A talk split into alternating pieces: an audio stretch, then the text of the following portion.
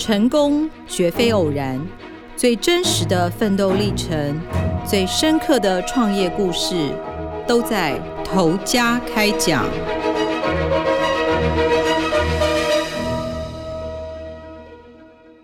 各位听众，大家好，欢迎收听由静好听与静周刊共同制作播出的节目《投家开讲》，我是静周刊财经人物组记者吕明杰。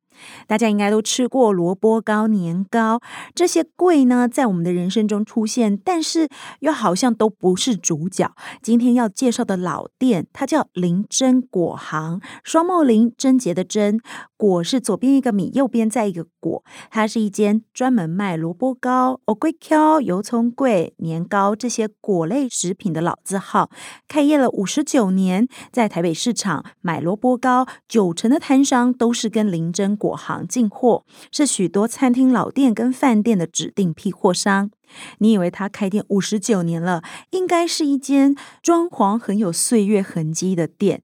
但是我们采访的那一天走进去，还以为自己来到一间新潮咖啡厅。诶，它整个空间非常明亮，窗外都是绿意，还有很像那种韩国咖啡厅的木头卧榻，吧台也是开放式的。如果不是因为飘来萝卜糕的香气，我以为自己到咖啡厅。那么一手打造这个店面的呢，就是林珍果行的第三代老板林凡凯。他端上藕桂挑啊、萝卜糕跟年糕，是用法式摆盘呢，旁边还有三款可以任意沾的酱料，像是塔塔酱啊、XO 樱花虾酱和川味辣酱等，可以先品尝原味再沾酱，吃法就很特别。里面的客人呢，有一桌年纪比较大的，那他看到了熟悉的第二代老板林玉强现身。就马上寒暄问候。林玉强呢，就向他们讲解新店面的概念，说：“凡凯很想弄很时尚的店，想要突破传统。但是如果是我，一定会设计的跟贵很有连结性，它完全跳痛。但是有客人说我们太文青了，一点都不像卖萝卜糕的。开业已经五十九年的林珍果行，过去主要都卖市场摊贩跟餐厅啊，他们连招牌都没有。今年脱胎换骨，成了打卡潮店，多了零售的客人。林玉强其实非常以儿子为。”傲，他指着店外的大街解释说：“这个新店的位置呢，其实是林珍果行的旧址。因为六年前旧址，也就是这个迪化街二段面临都更，果行才搬到新庄。也因为都更之后，他们分到了原址的一楼店面，他就决定在父亲，也就是第一代老板林珍他白手起家的地方重新开店。他说，以前这里叫龟阿街，有二十多家贵店，现在只剩我们。”我有危机意识。现在年轻人只在早餐店吃萝卜糕，但是我们不想做那个低价的市场。儿子林凡凯也马上补充的说：“我们的店的地点啊，真的偏僻到没有人会路过。推这些创新的口味呢，就是想要吸引年轻消费者专程过来。”第二代的林玉强从小在贵店长大，可能体会同业后代都为什么不接班。因为他说这行非常辛苦啊，我爸妈为了赚钱，客人要什么就做，半夜做米苔目。凌晨做萝卜糕，以前一家人是睡在工厂上面用木板隔出来的半楼，没有冷气，半夜蒸汽往上，你知道那有多热吗？都热到睡不着。他的童年回忆充满了入热难眠的黏腻感，原本不想接手，他到电子公司上班，后来转念都是为了亲人。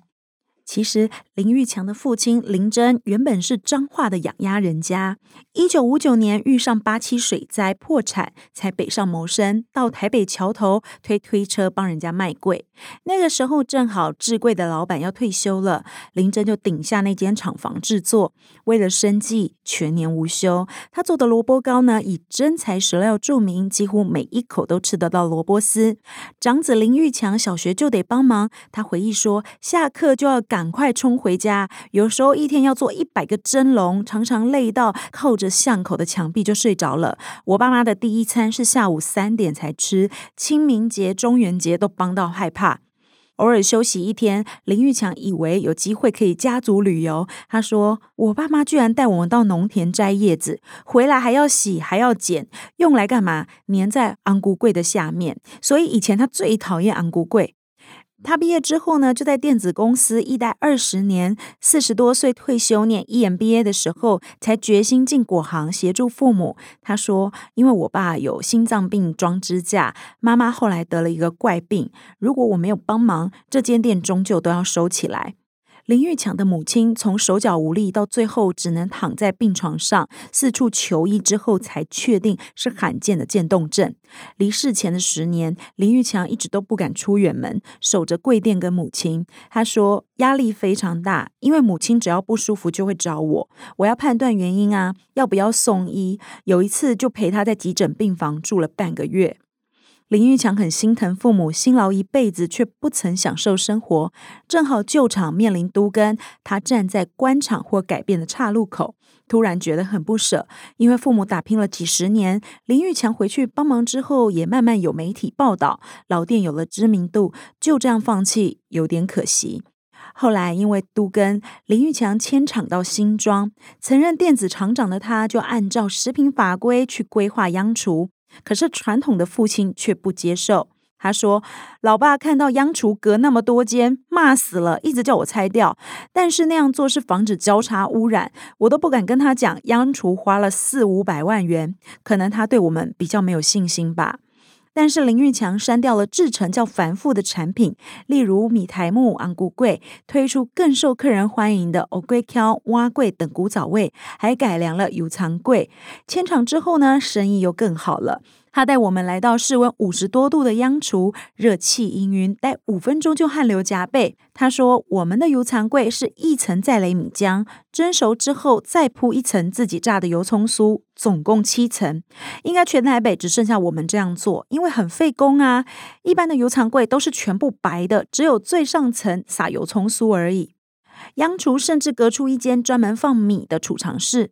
林凡凯直言说：“好米真的很难找，厂商换过好多家。有一次，一家大厂换米没有告知，那天做的粿就完全不成型，因为每一批采收的米口感不一样，就要调整水量或浸米的时间。其实林凡凯跟父亲很有默契，他们连返家接班的心路都很相似。”林凡凯原本在美国念景观设计，曾经在美国工作一年。三年前返台准备研究所考试的时候，被父亲叫来，要求帮忙设计品牌 logo。求好心切的他却发现了问题。他认为，诶，有了 logo，产品拍好照，可是没有用啊，因为没有办法曝光。我就开始做官网，做直接面对零售消费者的市场。林凡凯只有二十七岁哦，他很有实验精神，也没有框架。他下脸书广告、拍照、研发口味、新店装潢构思，还有家具设计，全部自己来耶。他害怕一直做重复的事情会太无聊，所以光是萝卜糕他就搭出十多种口味。他说想得到的口味都试试看嘛，味噌、咖喱、泡菜、咸蛋黄，最后大家在一起试吃表决。但是他也坦诚啦，最热卖的口味还是港式萝卜糕这一种经典口味。一开始，爷爷林珍呢还觉得林凡凯定的价格太高了，没人会买。但是呢，林凡凯拓展电商市场之后，业绩成长了三成。他说，去年过年的档期，光是电商的部分就做到八百万元营业额。林玉强也称赞儿子非常有天分，尤其想得到用藕龟壳包肉丸呢，很有创意吧？这个口味在网络卖得非常好。但是呢，林玉强也不希望复制父亲对自己的限制，只要儿子想要做的，他都支持，但是也会回馈真实反应。他就告诉儿子说，像这一次的龟掌包装是荧光黄配粉红色，有些老人家就觉得，哎，用来送礼好像有点轻率。林凡凯会虚心接受指教，店面虽然没有租金的压力，他创新也不断的修正。他说：“我们现在会推米制的甜点跟饮料，好像店内的品相有点太多了。半年如果做不起来，就要大调整。”林玉强很欣慰儿子的懂事，两个人呢要携手让吃贵变成一种时髦，让老店越开越回春。感谢听众的收听，如果有兴趣想更深入了解更多林珍果行的故事，可以上网搜寻“最跳痛果店”系列完整报道。头家开讲，我们下次见。